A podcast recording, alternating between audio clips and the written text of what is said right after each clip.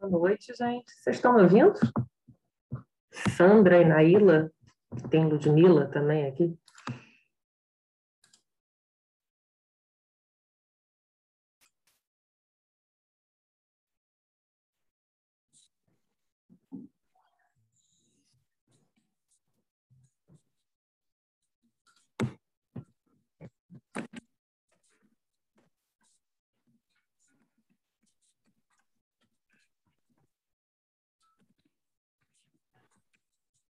Estão ouvindo, menina? Bom, já vi aqui pelo chat que estão, né? Vamos esperar mais gente ir chegando para a gente começando a gravar.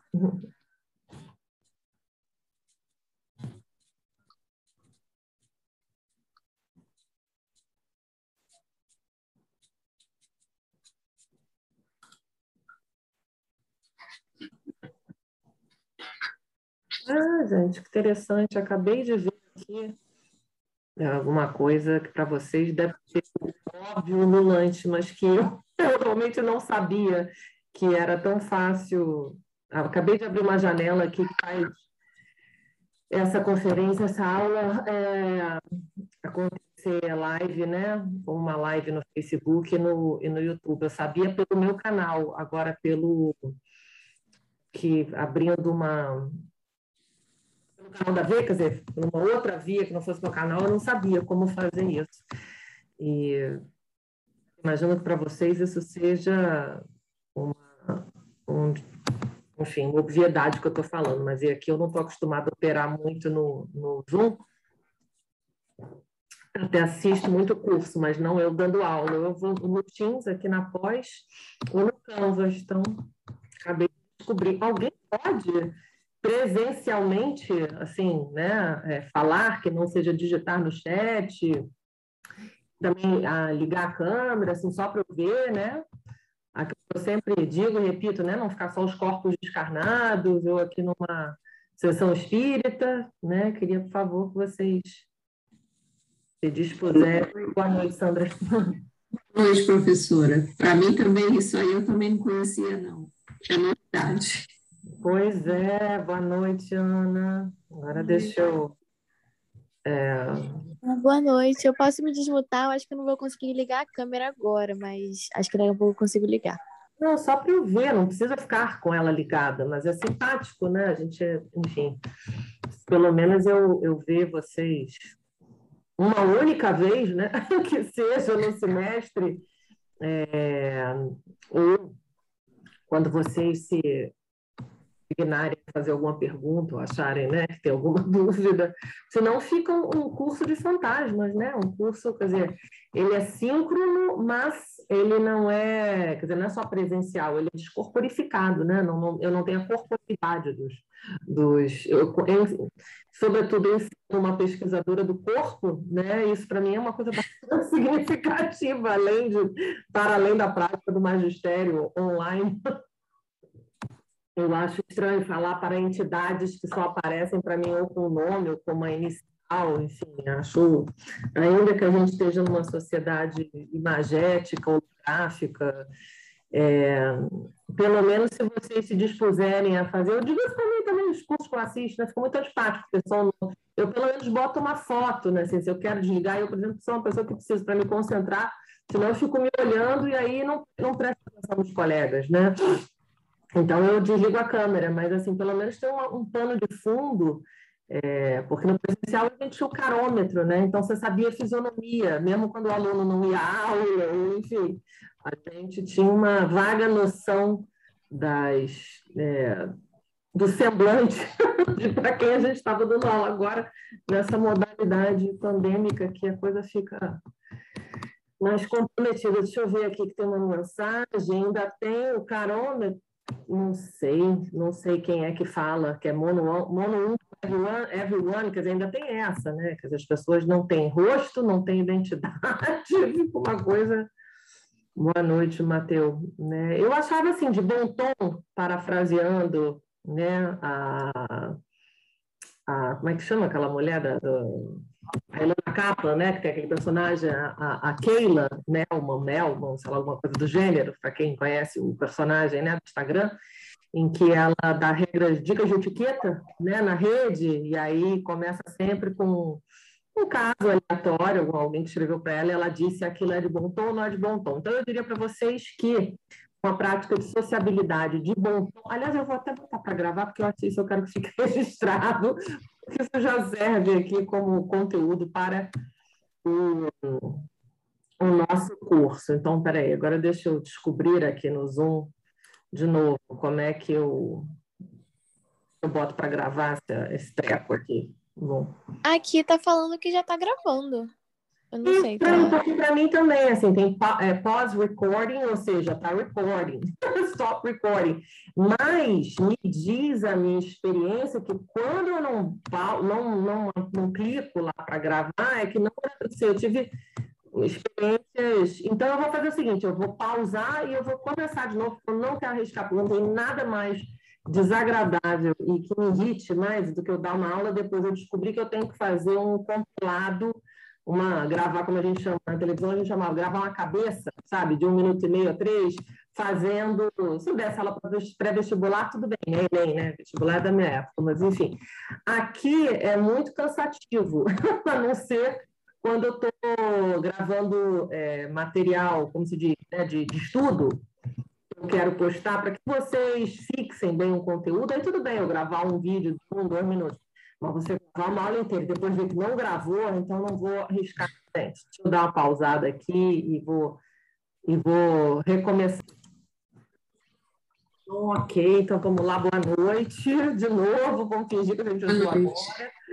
Então, sete e seis. Eu dizia aqui, quando resolvi me certificar de que a gente estava gravando, né? De que a aula estava sendo gravada sobre boas práticas de etiqueta e sociabilidade, normas, né? Boas normas de conduta é, social, né? Se vocês preferirem um termo mais mais adequado, mais arcaico é, e também mais sociológico, antropológico, boas práticas de cordialidade para quem não, não sabe a referência, né, é, tem alguns autores assim que eu indico fortemente para a gente pensar a questão dos usos do corpo na cultura, que é o Sérgio Buarque de Holanda, Gilberto Freire, sobretudo né, na cultura brasileira. Embora eles já possam ser pensados sobre uma série de aspectos de sociabilidade contemporânea, é, como no Brasil a gente tem né, essa prática, digamos assim, a gente costuma se autonominar é, um povo, enfim, né, pessoas muito afetuosas, é, agora está né, mas enfim,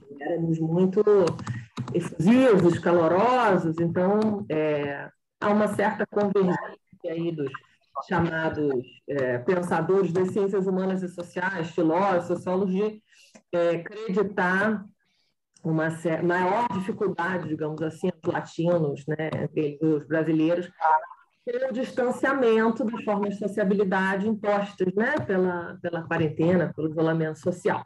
E isso tudo, embora isso aqui seja uma disciplina né, de é, uma disciplina técnica, né, digamos assim, muito mais teórica, que se pretende dar diretrizes, ensinar vocês a, a construir um projeto científico e, sobretudo, a sua estrutura, é, a gente não tem um, um, assunto por excelência que não seja a metodologia de pesquisa, né? então a gente passeia por vários assuntos. E certamente as formas, as novas formas, ou as formas que agora se instituíram mais fortemente de transmissão do conhecimento do ensino, do qual todos nós somos testemunhas e somos afetados, tanto eu como você, eu sempre acho pertinente em algum momento da aula do curso, da disciplina, a gente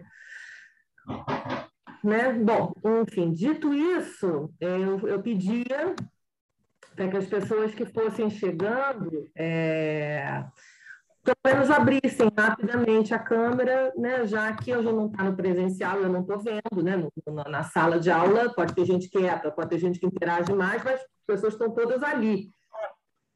Eu estou interagindo. Aqui não, aqui eu tenho uma tela, eu tenho um grid, né?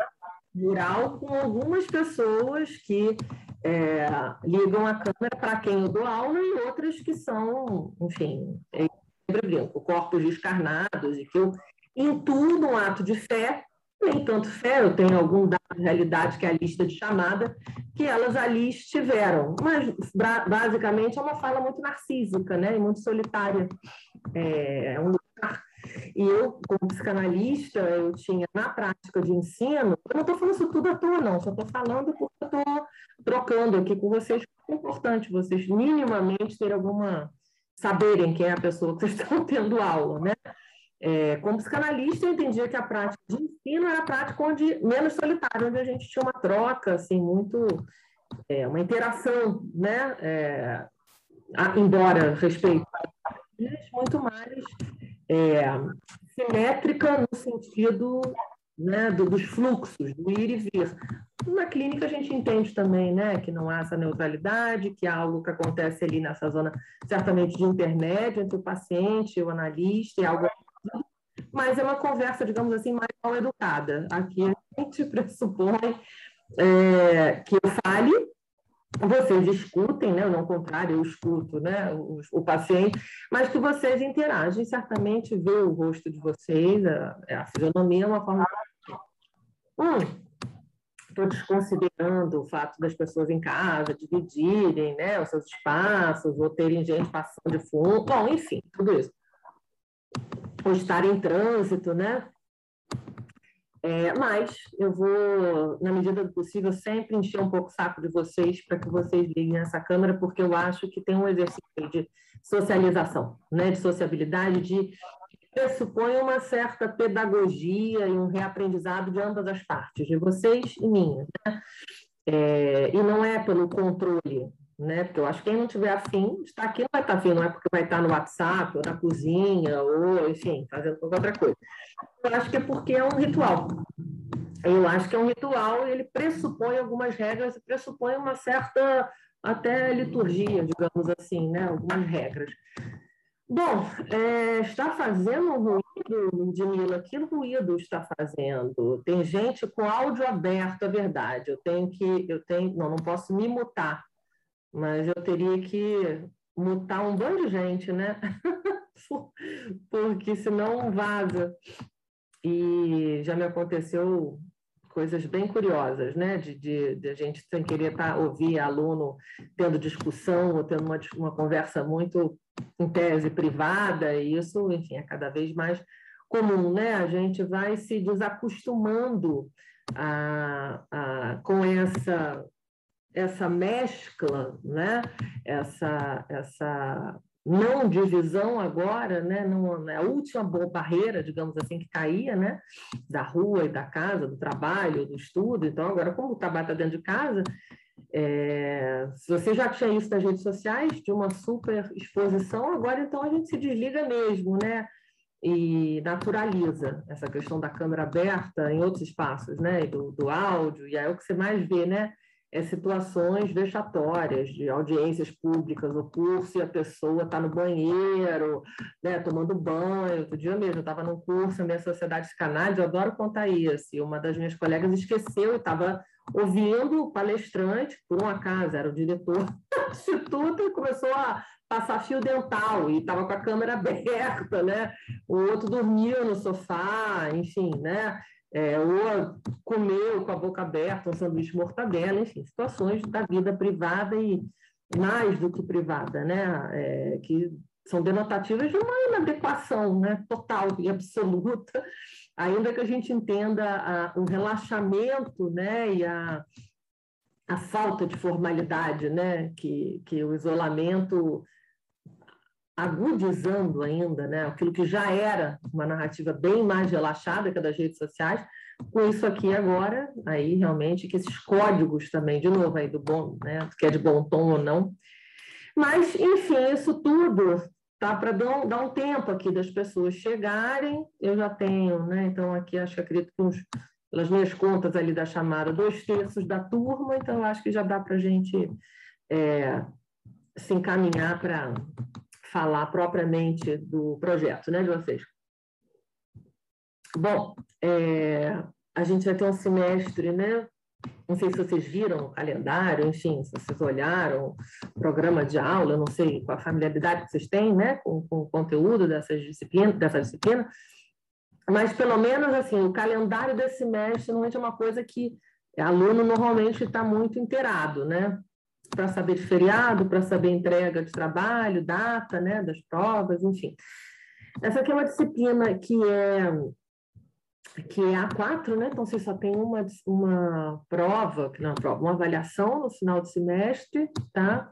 É, eu vou fazer uma avaliação a pedido da, da, da coordenação, mas não avaliação, é uma atividade para vocês minimamente não levarem um susto, não ficarem muito angustiados e terem algum parâmetro do que é cobrado, embora eu coloque modelo de trabalho, layout e tudo mais, mas eu, lá para meados, final de outubro, eu já coloco uma atividade para vocês, enfim, fazerem um certo treino, tá?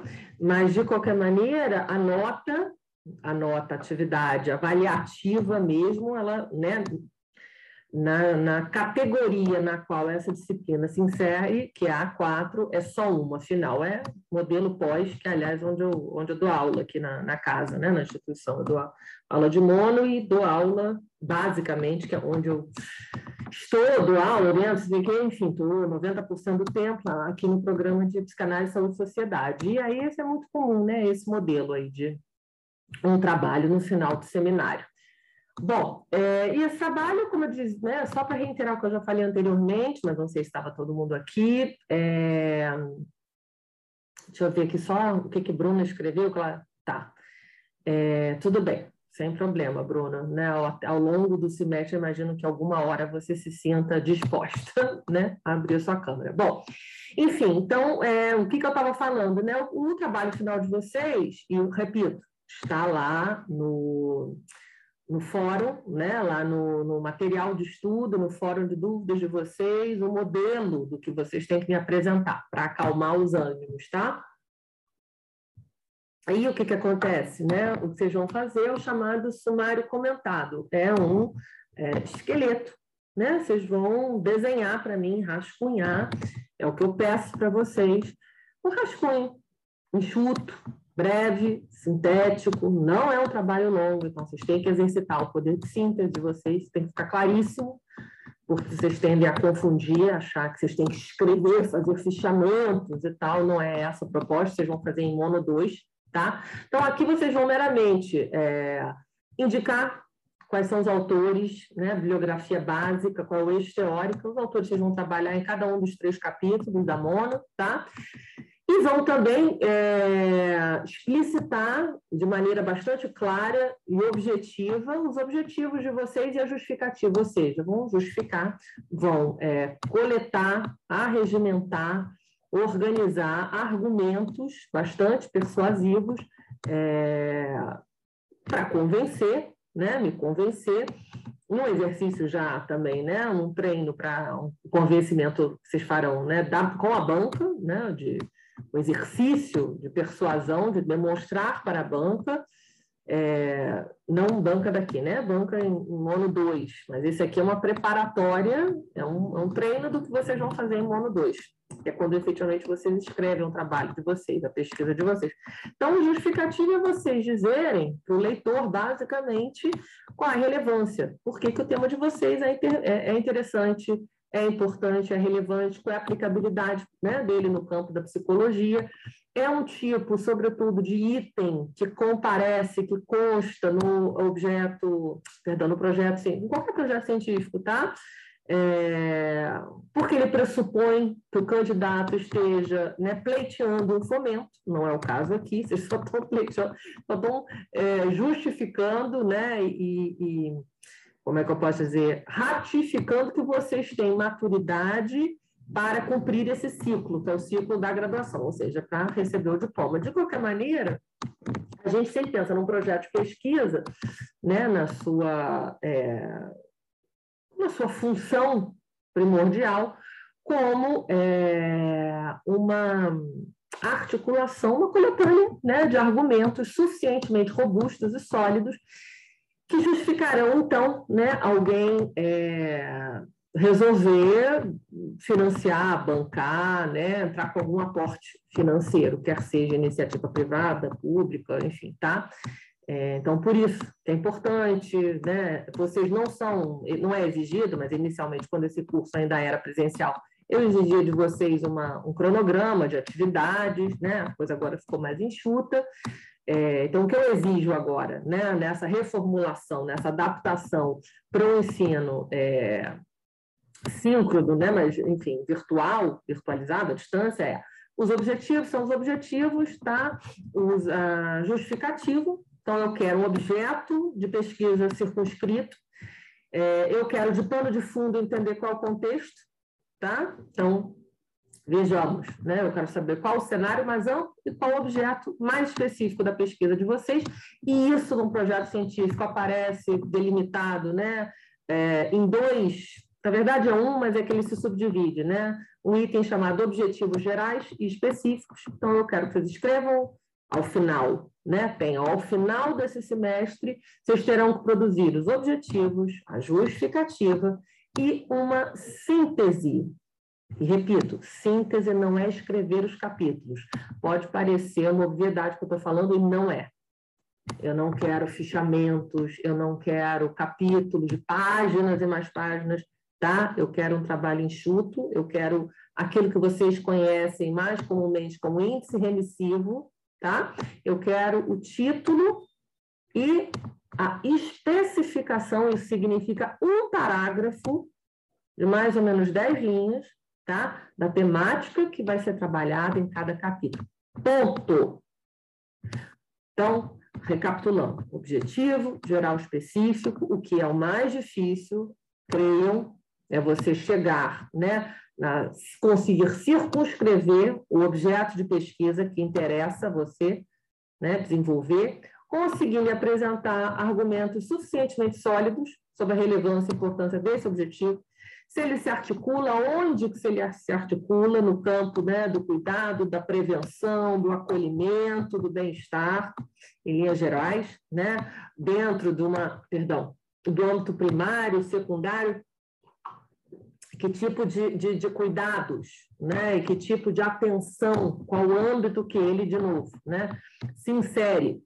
Então, pode ser no âmbito dos cuidados da atenção primária, secundária, terciária e, igualmente, né, em que nicho da psicologia que ele também se aplica. Se é um projeto de pesquisa que se pretende né, desenvolver um estudo é, no âmbito da psicologia hospitalar, organizacional, uh, enfim, o que mais né, que vocês podem, comunitária, social, saúde mental, enfim, tá? Então, vejam, são trabalhos de circunscrição, identificação, né? E, sobretudo, onde vocês vão aprender a escrutinar, a fazer, né? Identificar num trabalho de sensibilização, para o qual até agora a maioria de vocês, né? Não foi treinado, vocês foram treinados para fazer prova, né? Para ler um conteúdo que normalmente é pré-determinado, escolhido pelo professor. Aqui eu darei algumas sugestões a partir do interesse que vocês demonstrarem de bibliografia, mas é vocês que fundamentalmente né, escolhem essa bibliografia, esses autores, produzem e, sobretudo, né, definem com muita autoralidade a partir de todo um processo de sensibilização, onde vocês revisitam a trajetória acadêmica de vocês até o presente momento, acadêmica e de estágio, quem tiver. Por que, que eu digo que é, é perdão, por que, que eu digo que poucos de vocês estão familiarizados com esse processo? Com o processo de reflexão, né, de rememoração, de revisitação da própria trajetória. Poucos de vocês têm trajetória de pesquisa, então, poucos de vocês estão acostumados a esse exercício obsessivo de exegese também, né? de refletir, de pensar com as próprias palavras o que, que né, o autor disse, sintetizar, entender a partir do que vocês leram se aquilo ali atende ou não, tá? se aquele ator, autor perdão, conversa ou não, se ele vai ser né, uma boa referência para vocês usarem nos capítulos. Por sua vez, esses capítulos, tá? metodologicamente, como é que eles vão se construir? Né? Qual é a ordem, qual, ou seja, qual a ordenação? Vocês têm uma temática mais ampla, vocês repetindo, tem que ter um recorte, tá? Porque senão vocês não têm todo o tempo do mundo, então, metodologicamente, né? Para não ficar um projeto megalomaníaco, vocês têm que fazer escolhas, e dentro dessas escolhas há uma certa organicidade coerência para que haja um desenho, portanto, né, lógico, racional e coerente, no qual vocês partem de um ponto e essa promessa se cumpre. O que, eu quero dizer com isso? Né? Esse objeto de pesquisa ele é alcançado. Para isso, ele precisa ter um desenho. Né? Então, eu vou contextualizar, eu vou ter que abordar uma série de assuntos até chegar naquilo que a gente entende que seja o filé, o ponto nodal, central da pesquisa de vocês. Ou seja, tem um desenho metodológico. Então, vejam, de novo, recapitulando. Trata, pois, de vocês desenharem, entenderem qual é a ordem, quais são os temas, os subtemas, hierarquizá-los e fazer este sumário, essa espinha dorsal do que será o projeto de vocês. Não se trata aqui, isso eu vou repetir até o final desse curso, vocês escreverem produção de conteúdo, trabalho braçal, não é em Mono 2. Isso aqui é um curso metodológico, mas, sobretudo, de habilitação, ou estímulo, sensibilização a um tipo de competência e olhar que até então vocês, ou pelo menos a maioria esmagadora, não tem. Que é esse olhar metodológico a e B, a partir de um trabalho de é, descoberta, tá? onde vocês vão, pela primeira vez, ter autonomia e autoralidade, certamente, para escolher o que, que vocês vão estudar e como. Uma vez escolhido qual o tema, qual é o eixo teórico, e aí tem uma série de é, derivações, né? A gente escolhe um, quais são os critérios para fazer uma escolha teórica. É coerente? Essas escolas conversam, elas se desdizem, tá? Então há uma coerência. Então você não vai fazer o fechamento, vocês não vão escrever laudas e mais laudas, mas você vão fazer escolhas que antecedem, definirão esse trabalho braçal posterior, tá? Então quais são os autores de monta? Quais são, né? Qual é a biografia básica ali, basilar, né, de um determinado assunto, uma vez vocês tenham descoberto o que, que vocês querem. E veja, eu não estou falando de biografia complementar, não estou falando de sofisticação, né, de autores que vão tratar de determinados aspectos ou filigranas, não, estou falando assim do basal do que, que vocês precisam para construir o básico sobre qualquer que seja o tema de eleição de vocês, tá? Então, esse desenho, o que, que é coerente, o que, que é tema, subtema, qual é a ordem em que eles devem né, aparecer no projeto, é disso que se trata esse curso. Ou seja, um grande draft do que vocês vão fazer, mas é, é trabalhoso, mas é breve. Então, eu não quero trabalhos com mais de três laudas, quatro laudas no máximo, é isso é uma é, descrição tá, comentada do que será um plano de trabalho, né? Mono 2. Dúvidas? É, Joana? Sim, pode falar. Joana, é, existe uma, um número de, de referências bibliográficas para você apresentar numa monografia? Você recomendar ou um projeto monográfico, mais especificamente num sumário comentado, que é o que eu peço para vocês aqui. É, isso, nesse, nesse trabalho que você tá, vai pedir. Por isso que eu dou um modelo, sim. Tem, uma, tem um mínimo, tem um chamado bom senso, tá? E tem, claro, certamente, já que a, o significante aqui, né, a palavra-chave é bom senso, há uma que se considerar que determinados temas são mais inéditos, menos inéditos, mais explorados, e, portanto, tem mais gente e mais gente né, é, que não pode ser negligenciada, digamos assim, dentro dessas pessoas que têm uma produção significativa, em oposição a temas pouquíssimo explorados. É sempre bom dizer que raras, raros, muito raros, às vezes, vocês vão estar reinventando a roda, tá? Vocês serão gênios que vão aqui, né, tirar da cartola um tema que ninguém pensou antes de vocês. Então, portanto, né, é muito mais da ordem de ser coerente ou não, né? É, uma determinada escolha, autores que conversem entre si, não se desdigam, ou se vocês quiserem também, né?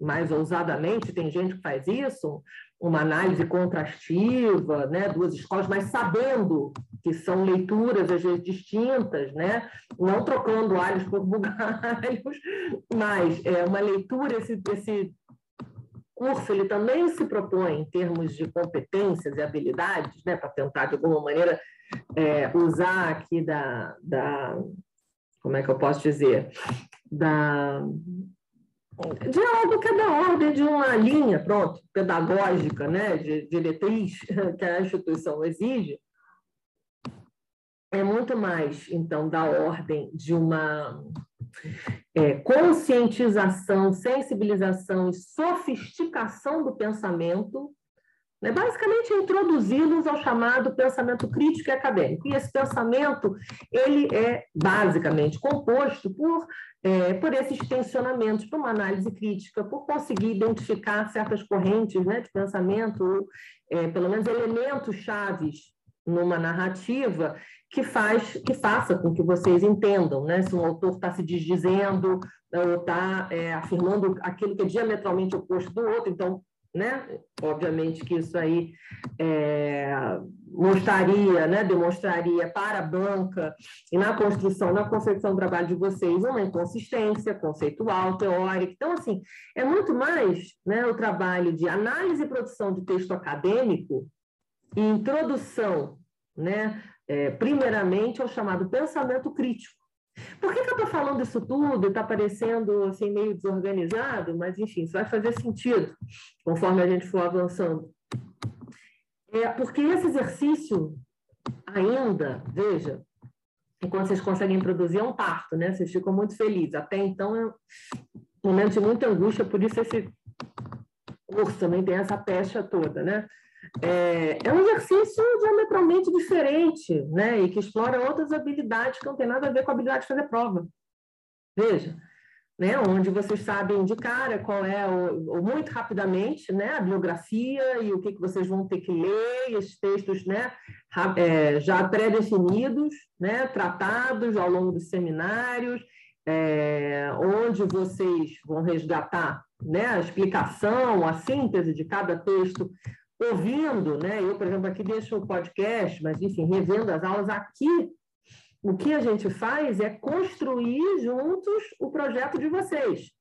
Então, vocês, eu né, indico, conforme vocês forem ventilando né, é, e demonstrando as áreas de interesse de vocês, através desse movimento, primeiro, né, de olhar para a própria graduação, trajetória, identificar ali quais são os professores que mais gostou, se identificou por alguma razão, tá? E ali já identificar que se gostou, se identificou, se aquilo ali te atravessou, te afetou de alguma maneira, é, é porque aquela temática, de alguma forma, te diz alguma coisa, tá? Ali é cara, por alguma razão. E, normalmente, nesse exercício, nesse exame né, nesse autoexame, nesse revisitar a própria trajetória, muitos de vocês descobrem né, o que, que gostariam de, de pesquisar. É claro que tem uma série de perguntas provocadoras, né, que eu vou fazendo também ao longo desse percurso. Como, por exemplo, né, vocês se imaginarem a médio e longo prazo, onde vocês gostariam de estar atuando. Né? O que, que vocês imaginam que seria interessante com uma carta na manga, e aí, por carta na manga, entendam, né? uma área de expertise, que vocês é, se imaginam, imaginam que vocês tenham prazer né? de atuar no mercado, quer seja porque vocês já estão tendo alguma primeira experiência com estágio, e muitas vezes né, o aluno não é não quer pesquisar aquilo que ele está fazendo estágio, não gosta, não, enfim, ou entende né, o, a, a, o estágio de uma maneira diferente, né, pragmática, para cumprir um crédito, mas na hora que vai sentar e escrever, é um trabalho solitário e vai pensar, inclusive, um plano de carreira a partir daquele primeiro né, esforço de se dedicar a leis, produzir algum conteúdo, né, enfim, passa para um outro lugar, por que, que eu estou falando isso tudo? Porque eu vou repetir o que eu já disse anteriormente aqui, mas eu não sei se vocês fixaram, porque eu acho é, genuinamente que vocês têm que ter prazer no que vocês produzem. Né? Não, não vou jamais, é, claro que respeito, né? mas não vou estimular, digamos assim, provocá-los a pensar como, por quê, de que forma pesquisar alguma coisa para cumprir, não que seja pouca coisa, veja, mas aí tem a ver com a minha, pronto, a minha pedagogia, com o meu método de ensino, para cumprir algo né, meramente burocrático institucional, que é um crédito, para que vocês se formem. Não é pouca coisa, mas eu acho, e tem uma série de, é, de vivências que embasam tá? É, esse meu achar, essa minha né, certeza de que a produção de um, te, de um texto que não esteja ancoradas em que não sejam vivências, mas numa profunda afetação, identificação com o tema, produz um trabalho chato, desinteressante e onde o aluno não está, de alguma maneira, engajado e comprometido emocionalmente. Então, o que, que eu estou querendo dizer? Com isso, se a gente tira esse elemento da produção, né, da narrativa, da produção textual de vocês, que já adicionalmente tá, é, tem muitas características que possam, podem ser, podem não, que são enfadonhas, a produção do texto acadêmico não é alguma coisa fácil. Não, né? Ela pressupõe um exercício, uma exegese, uma, um ritual que é muitas vezes penoso e solitário. Isso normalmente irrita vocês. Eu vejo que vocês têm uma, uma eu não falando vocês, essa turma, né? Cultura aluno, de uma maneira geral. Vocês têm uma atração de pensar que o que vocês produzem não é de vocês. Vocês produzem prova, é prova do professor. Então, se eu acho que eu, por exemplo, fui mal na prova, vou usar esse exemplo, porque eu acho que essa lógica não nos toca, né? Vocês identificam. Eu, eu vejo muito isso quando no presencial que vocês entregavam trabalho monográfico, vocês achavam que estava ruim, estava merda, vocês botavam na base da pilha, como se não fosse chegar a ele em algum momento. Mas, ou seja, claramente vocês não estavam com orgulho. Vocês podem argumentar, pô, Jona, mas não dá para a gente se orgulhar de tudo, muitas vezes a gente tem que cumprir o crédito. Ok. Né? Ninguém vai ser mais realista que o rei, eu acho que a gente tem que fazer muita coisa chata, ser pragmático. Não é isto do lugar que eu ocupo e que eu me autorizo falar, né? Alguém que começa todo início de semestre dizendo que eu sou o exemplo paradigmático de alguém que fez um bom uso e fez um plano de carreira a partir de uma monografia de final de curso porque aquilo ali dizia muito do ethos, da minha cultura, da minha realidade, da onde eu vim, do universo que eu, simbólico que eu transitava, né? A questão da, para quem não lembra ou não sabe, enfim, meu primeiro estudo sobre corpo há 25 anos atrás era sobre Academia de Ginástica da Zona Sul Carioca. Eu estava ali falando dos meus pares, de mim, enfim. É, é, claro que isso varia, tá, gente? Nem tudo precisa né, dizer, vocês não precisam necessariamente ser o sujeito do próprio campo de vocês, não é isso que eu estou dizendo. Mas reitero e ratifico. É, pesquisa boa e para a gente conseguir neutralizar a solidão que é escrever e ter a angústia de uma tela em branco, e, sobretudo, tendo que, é, não podendo abdicar, né, abrir mão do aprendizado que é a escrita acadêmica, que é uma escrita mais árida, é uma escrita que muitas vezes embota a criatividade, porque eu tenho que referendar, eu tenho que referenciar, e vocês né, na sua grande maioria, não dominam as normas e as técnicas da BNT de referenciação. Então, ela não é uma escrita fluida, né? não é caixa de diálogo de Facebook, de Instagram, não é escrita confessional, né? não é escrita de punho, né? não, é, não é isso, não é escrita na primeira pessoa. Ela é uma escrita, né? a escrita acadêmica, ela pressupõe um distanciamento, sobretudo porque eu tenho que referendar quem pensou algo parecido antes de mim. Então, veja, vocês têm vários entradas e vocês têm que cumprir como normas institucionais.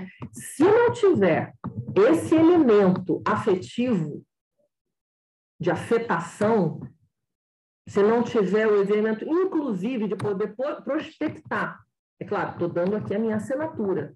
Poderia dar esse curso e a gente faz fechar aqui, né, basicamente em vários tipos de metodologia de pesquisa, fazer um curso totalmente direcionado, né, com outro formato, com outra formatação.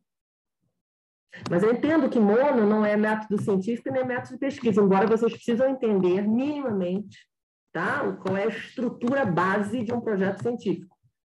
Por isso que eu enxuguei. Né? Quando vocês forem olhar mais detidamente o layout do projeto de vocês, vocês precisam me apresentar vocês vão ver, não tem resultado esperado, claro, tem na bibliografia, né? Eu estou falando que a escrita acadêmica pressupõe referenciação, mas é, eu peço o mínimo ali de vocês. Que não é tão mínimo, né? Porque a gente sabe que copiar e colar uma cacetada de conteúdo é muito mais fácil do que você exercer a habilidade de síntese, do que é essencial vocês falarem sobre cada capítulo.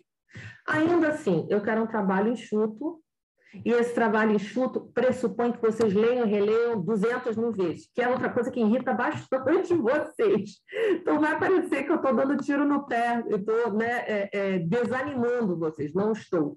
Eu estou falando isso tudo para que vocês entendam que vocês têm que ter tesão, vocês têm que gostar, que esse tema precisa atravessar vocês de alguma maneira, senão fica muito enfadonho, chato. E eu certamente, certamente, você é a primeira pessoa a desaconselhar vocês, se eu sacar que vocês não gostam do tema de vocês. Pesquisa boa, pesquisa que a gente se diverte. Talvez esse seja um dos piores legados, piores equívocos que a academia faça com vocês. Achar que a pesquisa acadêmica ela é árida, ou ela é só árida. É tirar essa dimensão de autoralidade, autonomia que eu acho que se vocês fizerem um bom uso desse curso, porque ele acontece justamente no momento chave, simbólico, de virada, que vocês estão com o pé dentro, outro fora do mercado. E isso dá puta angústia e vocês ficam, né? Enfim, nesse híbrido aí, nesse monstrelo, é veterano, né? Já, enfim, já está ali na bica de se formar, mas ainda não está no mercado, mercado ruim, uma recessão do cacete né? Acabou, era Lula, então o mercado não está próspero, a coisa está difícil, então vocês vão ter que rebolar. E a minha sugestão aqui, pragmaticamente falando, é que vocês entrem no mercado é, com essa carta na manga, que eu acho que é o bom uso que vocês podem fazer de mono, mono 1, mono 2, enfim. É pegar a mono de vocês, botar debaixo do braço e falar: bom, eu produzi aqui um conteúdo é, e se eu quiser, aqui está o cerne, a semente para uma especialização, para algo que eu possa vir a me diferenciar no mercado de trabalho. E claro, para a gente a se aprofundar, para a gente ter foco, a gente tem que gostar. Né? Senão a coisa fica insuportável. Até porque da chatice da vida a gente já sabe, né? Alguém tem aqui alguma dúvida? Um monte de coisa chata que a gente tem que fazer, que tem que fazer, tem que cumprir, Tá? Então, a ideia aqui, o desafio é não reduzir a produção dessa, desse esqueleto do que vai ser a pesquisa de vocês uma tarefa meramente burocrática para cumprir crédito, enfim, né? para vocês ó, se livrarem. Por isso, inclusive, vocês procrastinam tanto, né? Perguntas. Silêncio, né? Ninguém acha nada disso que eu estou falando, não fez o menor sentido. Bom, vocês não acham nada, então eu vou seguir aqui provocando. Oi, Joana, boa noite. Ó, oh, Matheus. Matheus Giraldo. Vamos lá, Matheus Giraldo.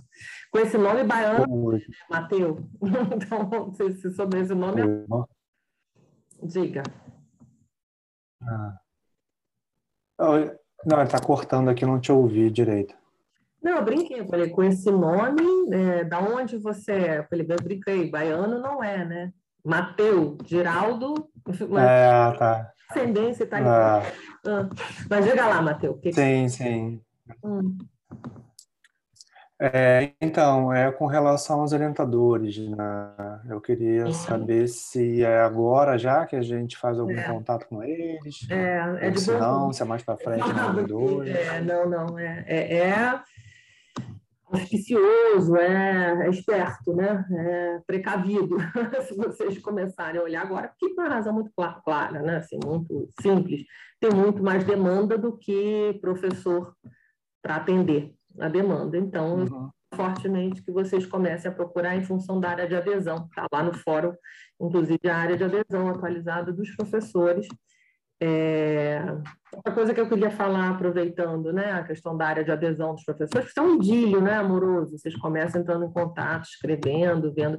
Muitas vezes tem que ajustar o tema da monografia para interessar o professor, às vezes você tem um recorte que não interessa muito a ele, ele quer que você de alguma maneira se adequa à pesquisa dele, mas é um trabalho que eu, eu não recomendo você fazer quando você efetivamente tem que estar escrevendo essa, essa monografia. Então, sim, Matheus, respondendo mais claramente, tem que começar a procurar agora. Antigamente era pré-requisito, né? Vocês não podiam concluir Mono 1 sem ter assinatura, concordância lá, anuência dos orientadores. Não é o caso agora.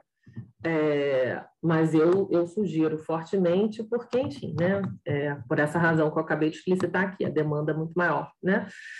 Do que oferta. O ah, que mais que eu tenho para dizer para vocês?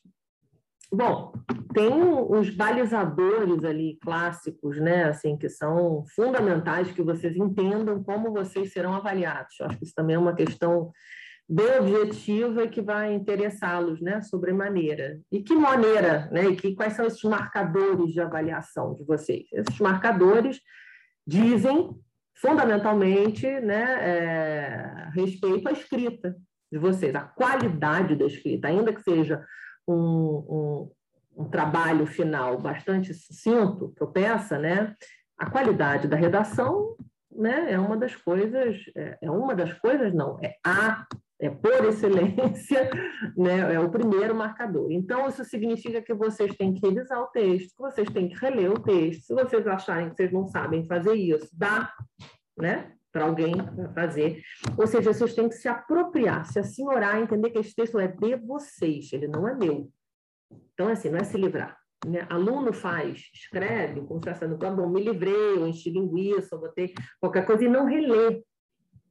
Então, não existe produção de texto acadêmico sem que esse texto seja lido, relido, burilado 300 vezes hora, uma hora você vai ajeitar a pontuação, outra hora você vai crasear, outra hora você vai mudar a ordem do sujeito do objeto, outra hora você vai ver que aqueles autores, né, talvez eles precisem ser reordenados para que aquele argumento ganhe mais peso. É, enfim, hora você vai querer que ele fique mais elegante, vai pontuar diferente, hora você vai ver que o parágrafo está muito grande, isso também altera o sentido. Ou seja, vocês vão ter que aprender a conviver, olhar para o texto e não se livrar dele.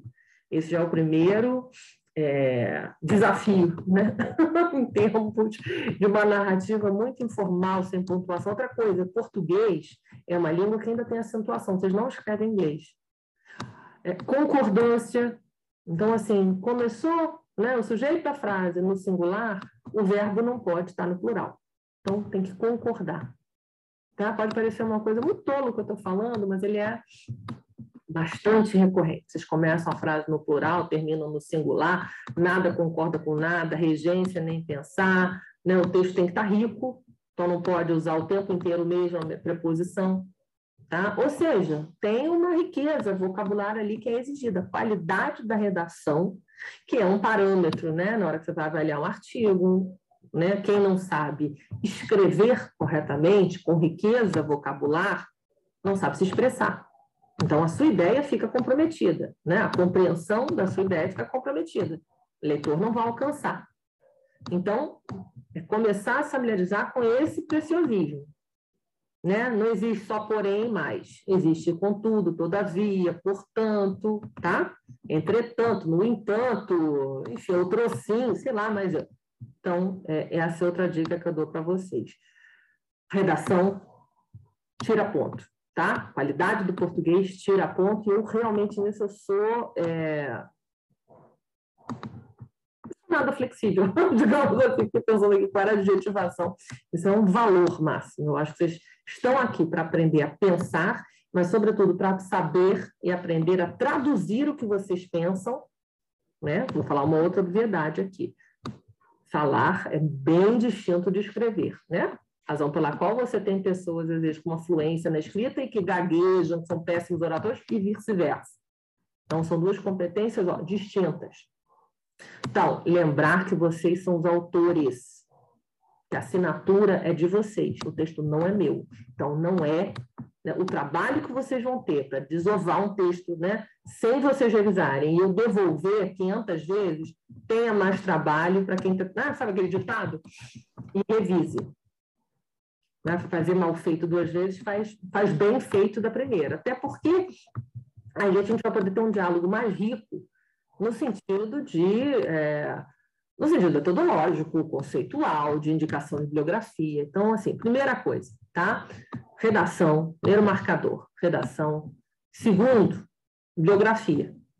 Vocês têm aí um semestre, eu vou fazer indicações bibliográficas.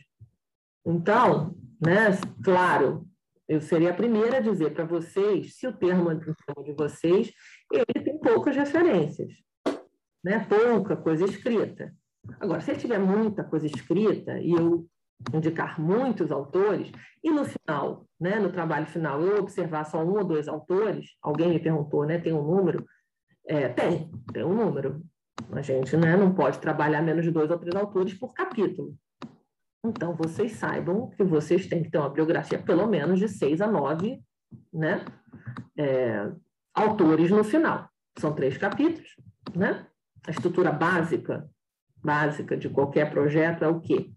Você tem a justificativa, você tem os objetivos, você tem a revisão da literatura, na qual você vai, em linhas gerais, brevemente, descrever ao leitor de qual tema, o subtema tratará aquele capítulo. E no final a gente fecha, tá? Enxugando bastante, como, né? Relembrando aqui, né? É, reiterando o que eu já disse anteriormente, aqui no início da aula, eu suprimi dessa versão, né, digamos assim, é, virtual, né, depois da virtualização do ensino, eu suprimi itens do projeto monográfico, que eram resultados esperados, que era vocês me dizer que produtos que vocês pensavam né, é, ser possível o trabalho de vocês gerar, né, a mono pronta, artigos, oficinas, palestras, nada disso eu peço mais. Também não peço mais um, um plano de consecução, uma planilha, né, dos meses, como é que vocês vão atribuir a escrita, a confecção dos capítulos de acordo, né, dentro de um cronograma de um ano. Não faço mais isso. Então, nessa versão enxuta de objetivo, justificativa e um parágrafo, né, em torno de um parágrafo para a descrição de cada capítulo, a gente já tem né, um trabalho bem enxuto. Então, é necessário, aliás, não é necessário, é obrigatório que a redação desse trabalho final esteja impecável impecável. Porque ele é curto, ele é pequeno, e eu quero justamente que vocês aprendam a pensar. Então, assim, leu, releu para o tio, para a mãe, para a avó, para o namorado, para o irmão, tem que fazer sentido. Tem que fazer sentido. E vejam, não estou exigindo, isso aqui já é uma versão bastante purilada do trabalho que era né, anteriormente cobrado de vocês. Por que, que eu estou fazendo isso? Porque isso, essa disciplina aqui acho que há oito anos né, na, na, na instituição, vocês vão me agradecer, não tem a menor dúvida. Porque isso é um super, super treino para o que vocês vão ter que fazer em Mono 2. Que é você já ter todo o seu trabalho estruturado. Em Mono 2, vocês vão, aí sim, só enxertar. Não é trabalho braçal. Vão fazer os fichamentos dos textos que vocês já selecionaram e aí vão mandar pirão. Aí sim, é escrever 10, 20, 30, 40 laudas. Né? Uma monografia tem em torno de 40 e poucas laudas. Aqui não. Aqui eu peço quatro laudas, cinco laudas estourando, idealmente eu quero um trabalho de três laudas. Então, vejam, é um exercício de síntese. Então, eu exijo sim que vocês tenham um trabalho impecável de redação de português, revisão da literatura. Tá? É claro, nos balizadores, nos marcadores, tem interação, tem a presença de vocês, claro né? Eu tenho que ter algum outro parâmetro para avaliar vocês como alunos, tá? Mas, fundamentalmente, vocês serão avaliados pela qualidade da escrita. E a qualidade da escrita de vocês, tanto melhor será, quanto mais vocês treinarem aqui. Como é que vocês, né, por conseguinte, treinarão? Se expondo, então, eis aqui a segunda dificuldade desse curso, o segundo desafio. O primeiro é provocar, introduzi-los a esse chamado pensamento crítico e acadêmico. Tá? O segundo, se expor. Você não está fazendo prova. Você produz seu conteúdo, então você tem que falar, você tem que tirar dúvida comigo. Você tem que dizer para mim e para os colegas aqui sobre o que, vocês estão querendo pesquisar, por que, que vocês estão querendo né, pesquisar aquilo, por que, que vocês acharam aquilo, determinado assunto importante, qual é a relevância, se aquilo ali se propõe, por exemplo, né, a resolver algum tipo de problema que você se identifique, se é atual, se reproduz uma questão né, da sua comunidade, do mundo contemporâneo, da sua área de trabalho, de estágio. Isso é o que configura. Se aquilo, né, se aquele tema, se, se debruçar a pensar refletir sobre um tema, o que, que produz aquele conhecimento? Que tipo de conhecimento que você está produzindo para entender a subjetividade, uma faceta, um aspecto da subjetividade humana, que, aliás, de passagem, é a nossa matéria-prima aqui. Intangível, etérea, né? Mas psicólogo lida com o quê? Psicólogo lida com subjetividade, certamente, com sofrimento psíquico, mal-estar, mas a nossa matéria-prima aqui ela não é exatamente tangível. A gente observa os seus efeitos, né? nas limitações, toda a dose de sofrimento que determinado, né? crença, comportamento, é, modo de operar, né? gera. Se a sua questão, ela, de alguma maneira, ela trata, aborda de uma forma, né, propõe alguma forma de acolhimento, é, de cuidado, se ela, né, se ela atua no âmbito da prevenção, do bem-estar, ou seja, todos esses são elementos caros ao campo da psicologia. Então, vejam, esse é o tipo de coisa que vocês vão se ocupar, por exemplo, no âmbito da justificativa. No âmbito, né, no item dos objetivos, o que, que vocês vão precisar ver? Vocês vão precisar ver qual é o contexto mais amplo, né, da onde surgiu aquele interesse. Como vocês não têm todo o tempo do mundo, né, não dispõem, muito pelo contrário, vocês dispõem de um ano e se a gente for bem é, preciosista, né, assim, e, e, e, em relação ao que vocês têm de tempo hábil né, para a escrita desse projeto, vocês perdem um semestre, que a gente já sabe que não é um semestre, são três ou quatro meses, tentando chegar à temática, né, o objeto de pesquisa. E mais seis meses, onde efetivamente você já vai ter descoberto, em tese, se tudo der certo, e aí você tem mais três ou quatro meses para confecção, para redigir, tá? para consubstanciar, rechear aquele é, esqueleto de projeto que vocês desenharam, né, construíram em Mono 2, ou seja, não é muito tempo. Então, o objeto específico é importantíssimo que ele esteja muito bem delimitado para que vocês possam efetivamente construir algo que se cumpra, ou seja, que não seja só uma promessa. Dúvidas? Perguntas? Nada? Eu tenho. Peraí, é Thalia ou. Não sei se é Thalia ou Thalia, mas. Thalia. Thalia, enfim, eu não sei quem vai falar primeiro. Ludmilla ou Thalia, porque as duas sinalizaram aqui. Não, eu só falei que no chat tem duas perguntas. Ah, no chat. Pessoas. Então, peraí, é porque para mim não aparece, não. Vamos ver. Ah, tá, perdão, tem a Tabata. Ah, tá, tá bom. Então, Thalia, faça a sua pergunta, eu vou depois, vou lendo aqui, vou responder a, a, as colegas. Diga. Então, é, eu não sei se é uma, uma dúvida boba, né? né? Acredito que não, mas você vai estar acompanhando nossos... Hum, você vai estar acompanhando você vai estar acompanhando os nossos textos, uhum. vai estar revisando junto com a gente. Sim. É porque eu vou me sentir assim mais segura em ter o seu acompanhamento. Não, mais. certamente. Eu posso então, eu posso emendar então e falar sobre o meu? Bom, eu vou, segura, eu vou olhar aqui as perguntas tá. volta para você. E aí sim, aí na tá sequência bom. você fala o seu, seu projeto e eu já faço as interferências e a gente abre um, né, um campo fértil aqui para discussão sobre o seu projeto. Então, deixa eu olhar o de Milante.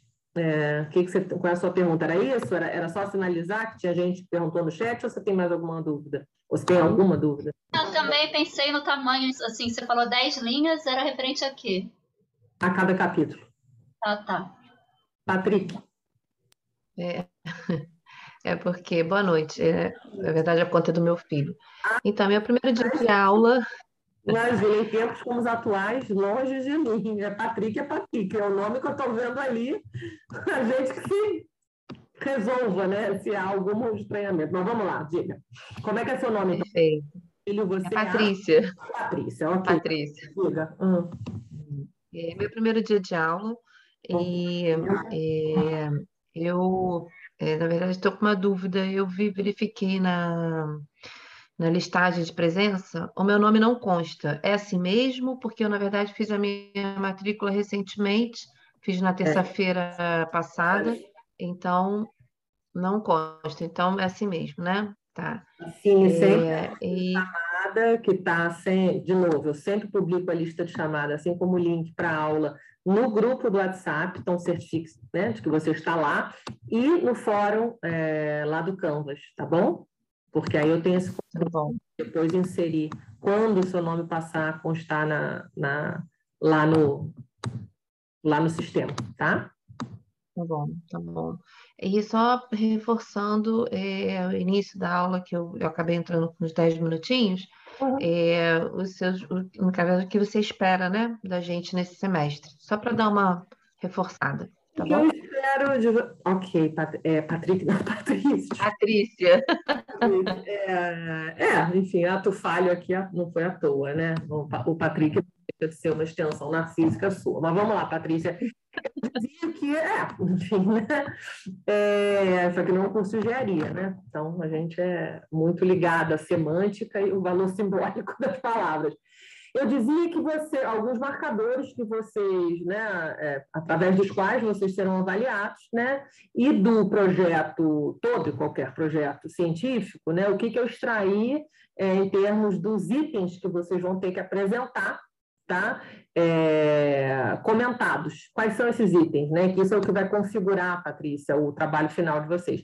Vocês têm que redigir os objetivos gerais específicos, onde, ou seja, você vai delimitar o seu objeto de pesquisa, você tem que me redigir, tá? E, e aí lá no Canva, gente, eu deixei bem layout, assim, de uma maneira bem clara, didática, com as caixas, né, que vocês têm que preencher para cada um dos itens. É o, exatamente a formatação do trabalho final de vocês. Então, vamos lá, Patrícia, recapitulando. O objetivo geral específico, ou seja, panorama, né, o contexto geral do seu trabalho, seu objeto, é, a justificativa, por que, que você está, né, por, que, por que, que você acha ser, entende ser relevante, esse objeto de estudo. E, finalmente, você redigir em torno de um parágrafo de mais ou menos 10 linhas, é, a temática a ser tratada para cada um dos seus três capítulos. Um parágrafo Resumindo, ou seja, não é, e eu vou repetir isso de novo, é exaustão até o final desse curso, e as pessoas já apresentam 20 laudos. Gente, qual parte vocês já entenderam que é um resumo, sabe resenha? Um resumo do que será o capítulo, não é o capítulo em si. As pessoas uhum. fichamentos. Então, é assim, esse capítulo tratará de tal e tal assunto, para tal, de novo, tem um modelinho lá explicando para vocês pegarem referências de trabalhos que foram feitos em outros semestres para vocês se espelharem, tá? Porque eu sei que aluno trabalha bem na concretude. Então, tem lá um modelo de trabalhos que ganharam 10, foram para vocês olhar. Então, é isso, cada parágrafo dizendo, vou trabalhar com tal pena e para tal, tais e tais autores serão utilizados. Acabou. Né? Seguido da data da obra, entre parênteses, que é a forma correta de referenciação a BNT, Fechou o terceiro capítulo, só as referências das obras que vocês usaram. Acabou, o trabalho é isso. Tá? Okay. Obrigada. Deixa eu ver aqui no chat, antes de dar a palavra para a Lia. Vamos lá. Boa noite, aqui é a Tabata. Tem ideia de uma área para trabalhar futuramente? Não tem ideia de ah, bom, como trabalhar lá na mão, que parte que era a parte da psicopedagogia. Tá bom, Tabata. Então, depois você abre a câmera e a gente, eu vou te fazer algumas perguntas norteadoras para ver se a gente extrai alguma questão sobre esse panorama mais amplo, né? Que é a pedagogia, ou, aliás, você não fala pedagogia, você fala psicopedagogia, ou seja, área de educação, né? Estou entendendo que você tem interesse na área escolar, não sei se você faz estágio, se tem alguma questão dentro disso. Onde encontro o grupo de WhatsApp também é minha primeira aula, pergunta Michele. É, bom, Michele, eu certamente acho que seus colegas né, podem te ajudar. porque é, imaginei que sim. é, é um grupo do WhatsApp criado pelos próprios alunos. Eu tenho a minha monitora lá, a Marcela, que coloca, enfim, lista de chamada, faz os comunicados devidos. É, então, por favor, algum dos alunos adicione a, deixa eu ver como é que é o nome dela, eu acho que é Michele, né? Adicione a Michele Domingo, Domingos, Domingos, não sei, não aparece aqui para mim. É, alguém pode fazer isso? Certamente a pessoa que criou no primeiro dia de aula o grupo, tá? É, insira, por favor, a Michelle. Eu não sei se a pessoa está aqui, mas é, se não, é, eu sugiro que a Michelle coloque o, o celular dela aqui e alguém adicione. Eu estou falando isso porque não sou administradora, nunca sou em semestre algum, não me ocupo disso, já não sou povo, como eu digo, não tenho oito braços, tentáculos, eu delego, isso é uma função dos alunos, criar o grupo, e a minha função como professora é ou delegar para minha monitora ou eu mesma, quando eu acho alguma coisa fundamental que vocês têm, né? Tipo semana de psicologia, ou hoje, que alguém fez a né, pergunta em qual plataforma, aí eu vou lá e respondo. Tá? Tá ótimo. Alguém já colou, o Léo Silva colocou aqui, ótimo. Então, então vamos lá, Thalia, deixa eu te dar a voz, né, a palavra de novo, e aí vocês, é, você, enfim, fala um pouquinho aí sobre o projeto. O então. projeto, então, né, sobre seu, suas áreas de interesse. É, a minha área de aderência, apesar do estagiário com psicanálise, eu quero tratar de psicologia social crítica eu pensei Confuso, em... né? Psicologia social crítica. Você já fez pesquisa aqui na casa com alguém? Marcelo? Não, infelizmente. Olha, para ser sincera, a minha trajetória aqui na Veiga foi um pouco complicada. Eu hum. entrei bem frágil e até me apresentar aqui em vídeo, tá falando, é um desafio.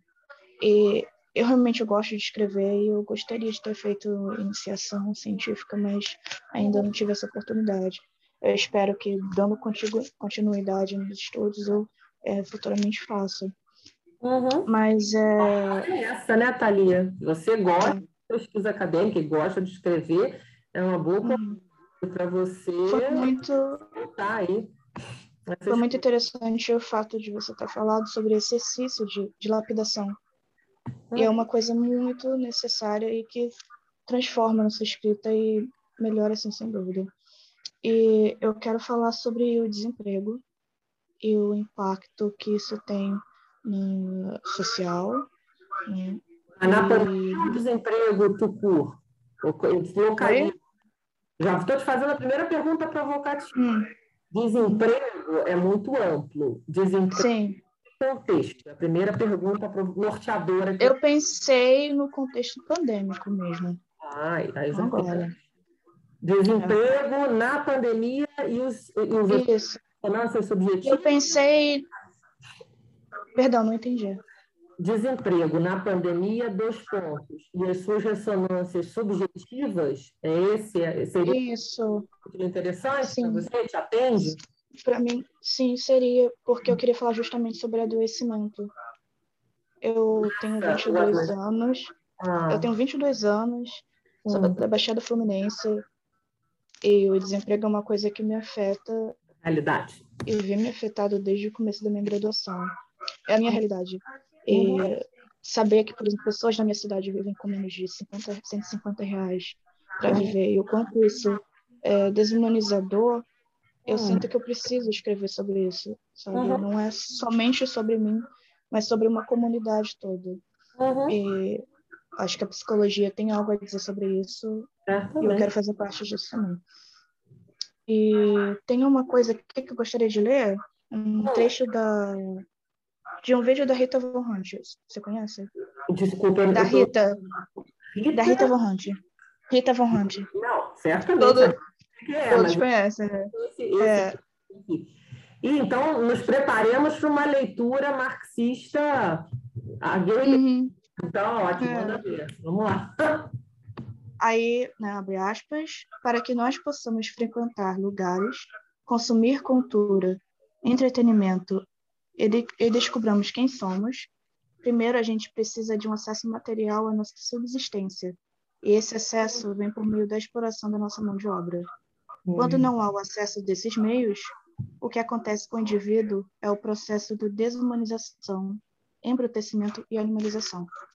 Isso é muito marcante para mim, porque não tem acesso ao material é, para buscar pelo lazer, pela cultura, pelo entretenimento, que isso são coisas muito importantes para mim. Eu acredito que são muito importantes para construir né, a, a, identidade de alguém e a individualidade de alguém. É, é muito decisivo. Eu acho que eu quero, eu quero que seja sobre esse tema. Não sei se estou no caminho certo. Thalia. Eu diria mais, eu, eu diria, iria além até. Eu acho que, acho que o teu tema ele trata, ou melhor, o tema do emprego, né, a dimensão que ele, o vulto que ele toma é algo que é da ordem da dignidade humana, né? Ele confere, é uma questão de direito humano. Está nessa pauta. É, então, agora é uma leitura possível essa do pensamento, é, teoria crítica, veja, falando aqui, né, de, de linhas de pensamento filosóficos e caso aqui, né, que você trouxe a Rita, a Rita é uma, é uma bolchevique, a Rita é uma, enfim, uma figura, um personagem, né, criado pelo Guilherme, e que com essa leitura muito sólida e aguerrida, uma leitura é, com referência, vamos aí já no trabalho acadêmico, pensamento crítico, já identificando, sofisticando esse olhar, essa escuta, né? Qual é a origem, qual é a genealogia deste pensamento? Que é um personagem que você gosta, se identifica e refere, inclusive, o seu tema, o seu objeto de querer, né? Fazer desenvolver o seu objeto de pesquisa a partir do texto da Rita. É, esse texto da Rita está dialogando, está uma atriz de pensamento, está ali, de pensamento da teoria crítica. Eram filósofos lá pela década de 30, na Alemanha, tá? é, que a gente chama de. Que, do, que criaram todo um campo conceitual chamado materialismo histórico. Tá? É, herdeiros disso, você tem de, de Horkheimer, de Benjamin, de Habermas. De, né, Eu tentei ler Adorno. Eu tentei ler, é difícil. Tardio? O que, que você tentou ler do Adorno? Eu estava lendo é, Indústria Cultural. Tá ótimo. Mas quem sabe você possa ler o Adorno é, de alguém que vai dar uma maciada, vai né, tentar. Eu pensei nisso. O adorno para você, já que é o seu primeiro contato. Uhum. Fez, né? E faz muito bem. Bom, Thalia, vamos lá, para sejamos objetivas, objetivos, uhum. objetivas, enfim. É, e vamos tentar, então, a partir do que você anunciou, traçar um primeiro desenho e que sirva de inspiração, enfim, estímulo aqui para o resto da turma, tá?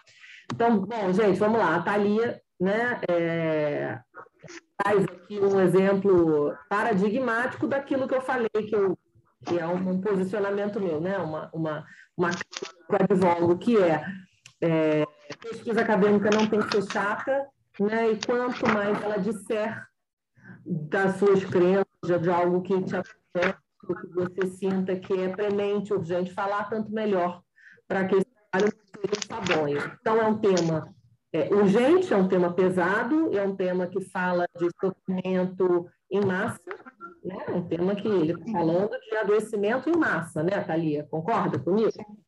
Então, a gente entende que fazendo, é, já abrindo, né, metodologicamente. Então, o teu tema geral dentro das categorias que eu peço para vocês me apresentarem, é, é, o desemprego no contexto da pandemia. Uhum. Concorda comigo? Ok. Você quer emprego, você quer desemprego ou emprego? Porque eu pensei no desemprego.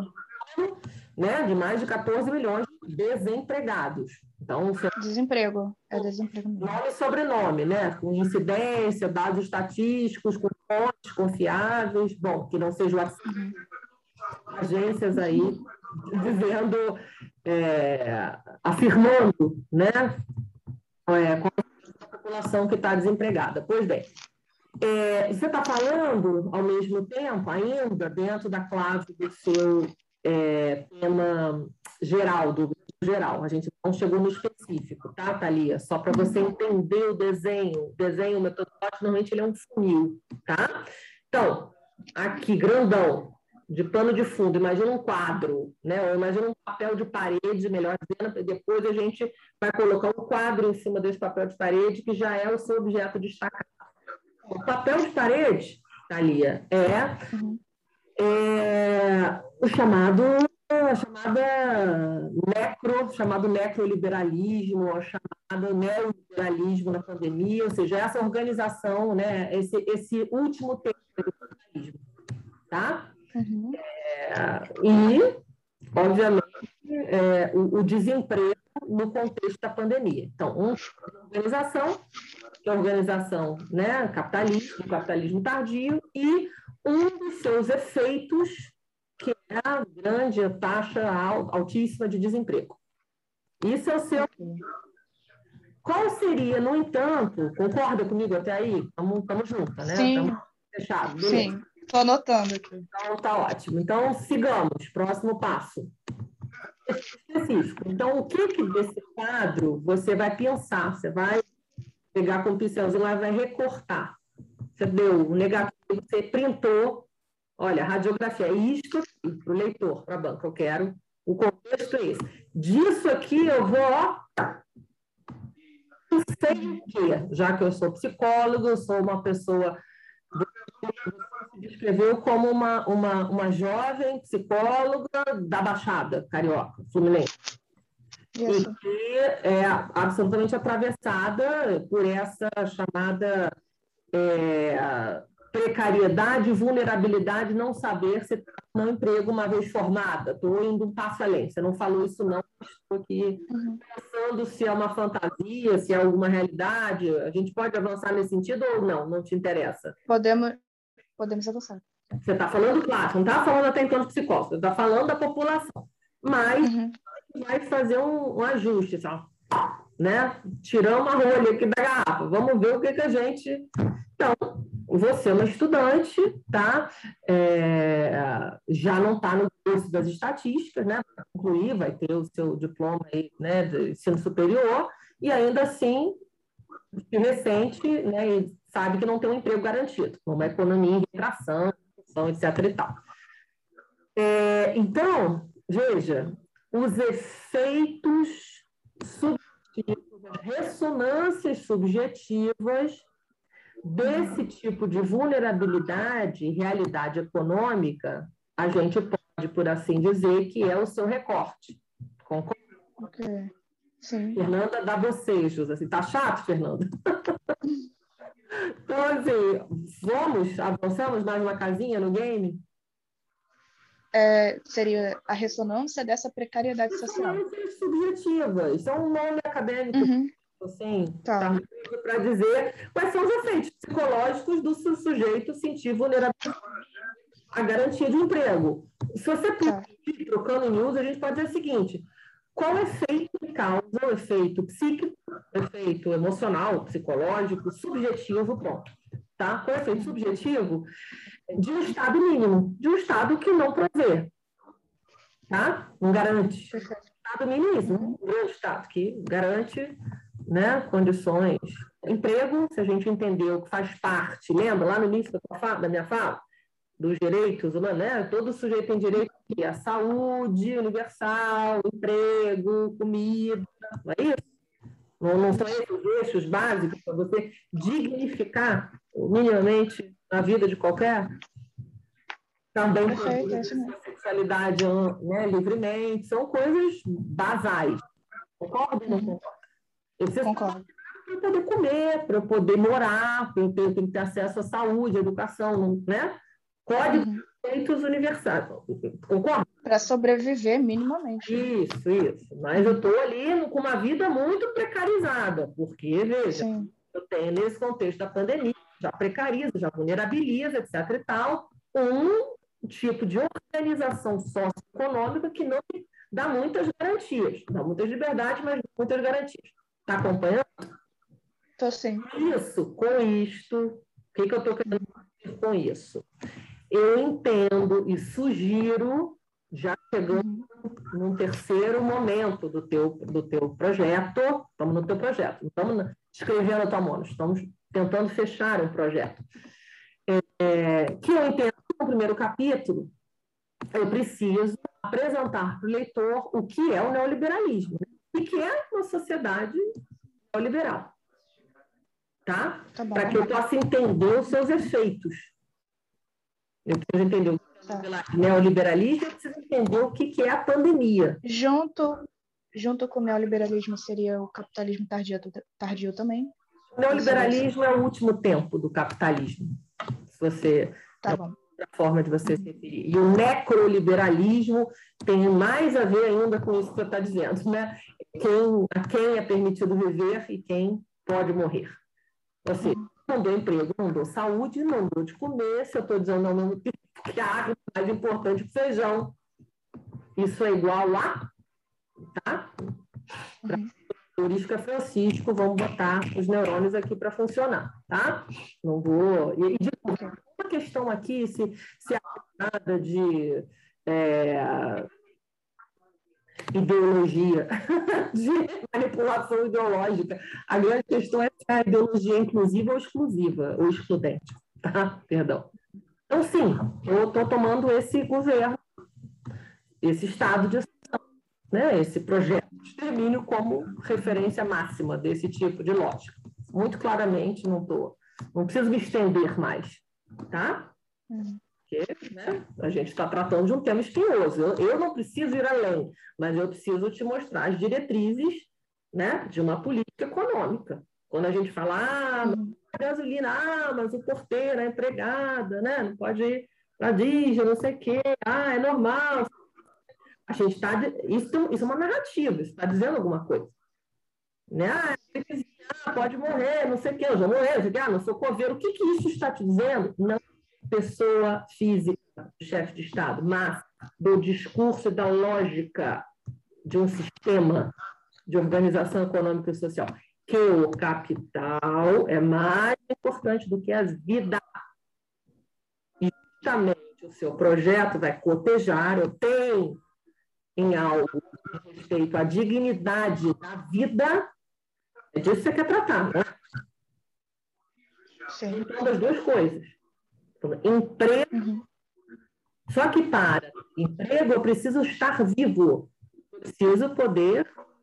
Eu, eu não, né? Ou eu morro ou eu trabalho. É uma falsa questão. Eu preciso ter saúde para que eu possa, então, trabalhar em segurança. Percebe o tanto de coisa que você abordar e elas vão sendo enlaçadas na hora que você fala de trabalho na pandemia.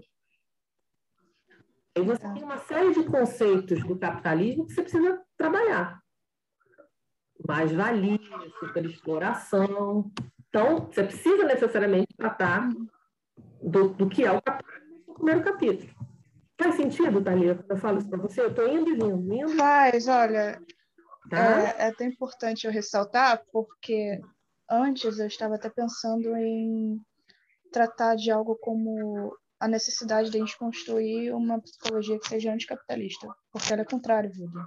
Tá bom. É. Antes de você chegar. Então, eu tô. Então, eu... Vamos voltar aqui. né? Uhum inclusiva, a psicologia social, na, na psicologia uhum. freiriana, a psicologia da diferença, a psicologia de outros devidos, a psicologia de linhas de fuga e resistência. Aí a gente pode botar um bando de gente nessa, nessa seara. Você pode entrar com. Então, eu tô, tá? eu tô acompanhando, legal. Então, um primeiro capítulo. Então, assim, é importante para você entender onde que você é, também se insere a relevância do seu projeto. Uhum. Uma lógica da exclusão socialmente validada é uma lógica adoecida em massa. Então, entender os efeitos subjetivos desta lógica na pandemia, que foi acudizada né, na pandemia, significa entender os efeitos subjetivos da falta de trabalho articulado com uma série de sintomas pandêmicos, depressão, melancolia, aliada à precarização da vida, ok? Então, você trabalha o adoecimento em massa na pandemia com o foco no trabalho, mas poderia ser, poderia ser foco no luto, nas perdas, poderia ser o foco, sei lá, no ganho de peso, poderia ser o foco em 300 outras coisas, hipocondria, 200 tem milhões de informações sem tomar ou na hipomania ou no negacionismo, tanto faz. Você uhum. emprego, você percebe que é um dos efeitos algo que já existia previamente. Eu tenho que pegar. Eu preciso pegar um efeito em específico? Você não precisa pegar, você já está trabalhando um efeito. Você já está ah, trabalhando um, um, efeito que é o desemprego na pandemia. Só que para chegar no desemprego na pandemia, você tem que trabalhar primeiro o que é a pandemia, Uhum. A pandemia é algo que é, ela, ela, é um evento absolutamente catastrófico, né? ela é uma hecatombe, ela é um dado biológico real. Ela não é, como diria o ela não é uma mera invenção do capitalismo. Você pode até pensar que determinadas né, organizações sociais, história, favorecem, oportunizam certos sintomas. Até aí eu vou. Mas ela é um dado biológico. E você também não pode esquecer que o capitalismo é uma forma de organização social vigente, tá?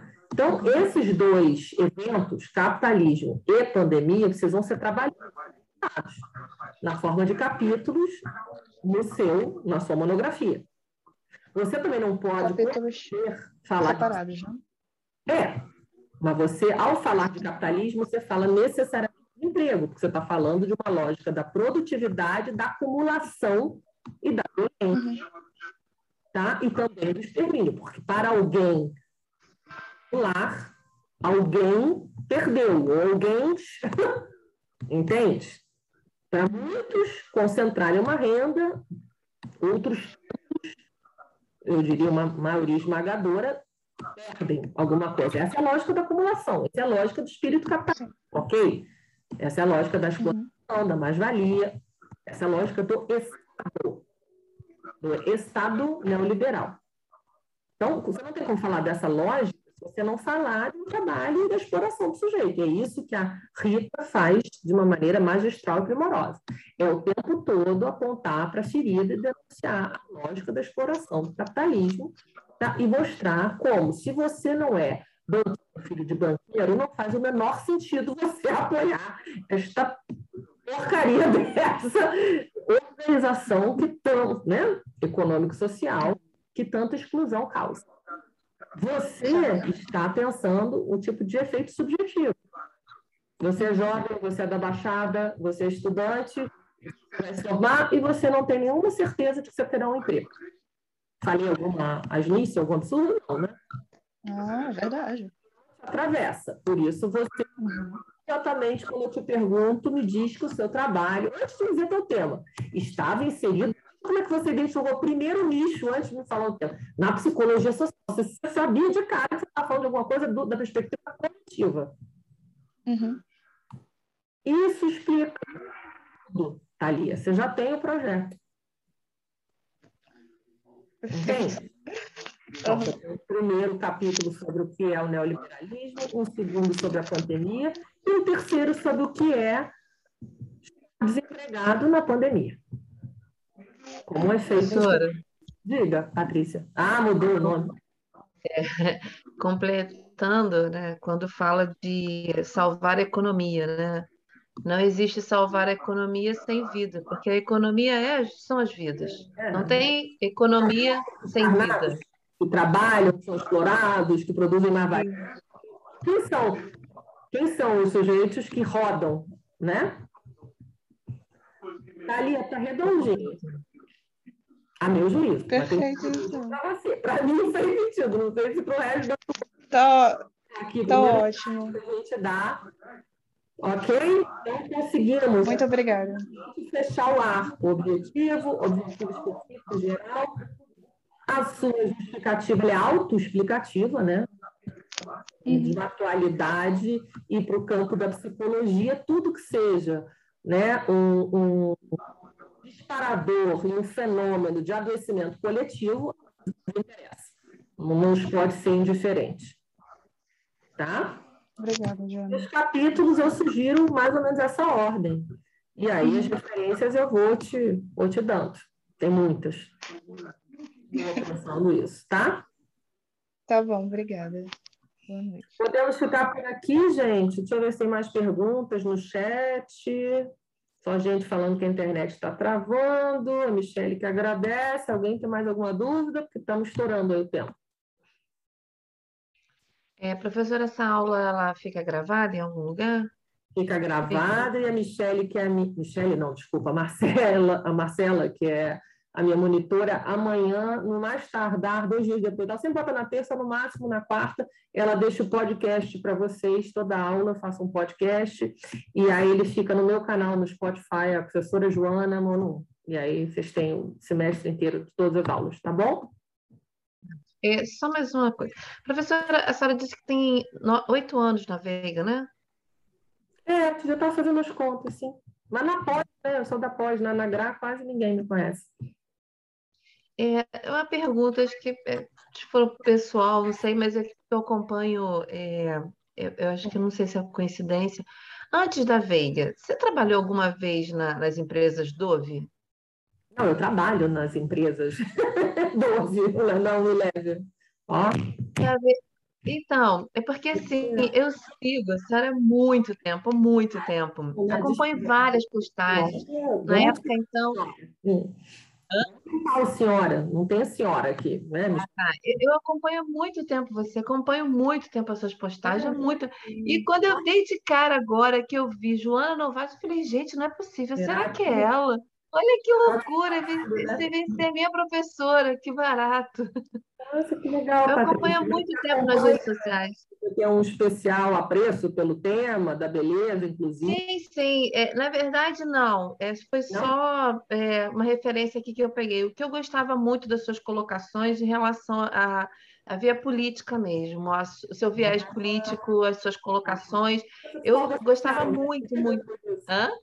É porque eu venho da psicologia social e da antropologia, é, é, enfim, sou psicanalista, mas isso fica muito restrito ao meu universo do consultório privado, né? Eu, eu, os textos que eu produzo, ou isso aí que você vê, não sei, as postagens, tem muito esse caráter social e político. Então, você deve ter sim, sim. essa audiência. Eu me identificava muito, eu falava assim, gente, que bacana, então eu passei a acompanhar.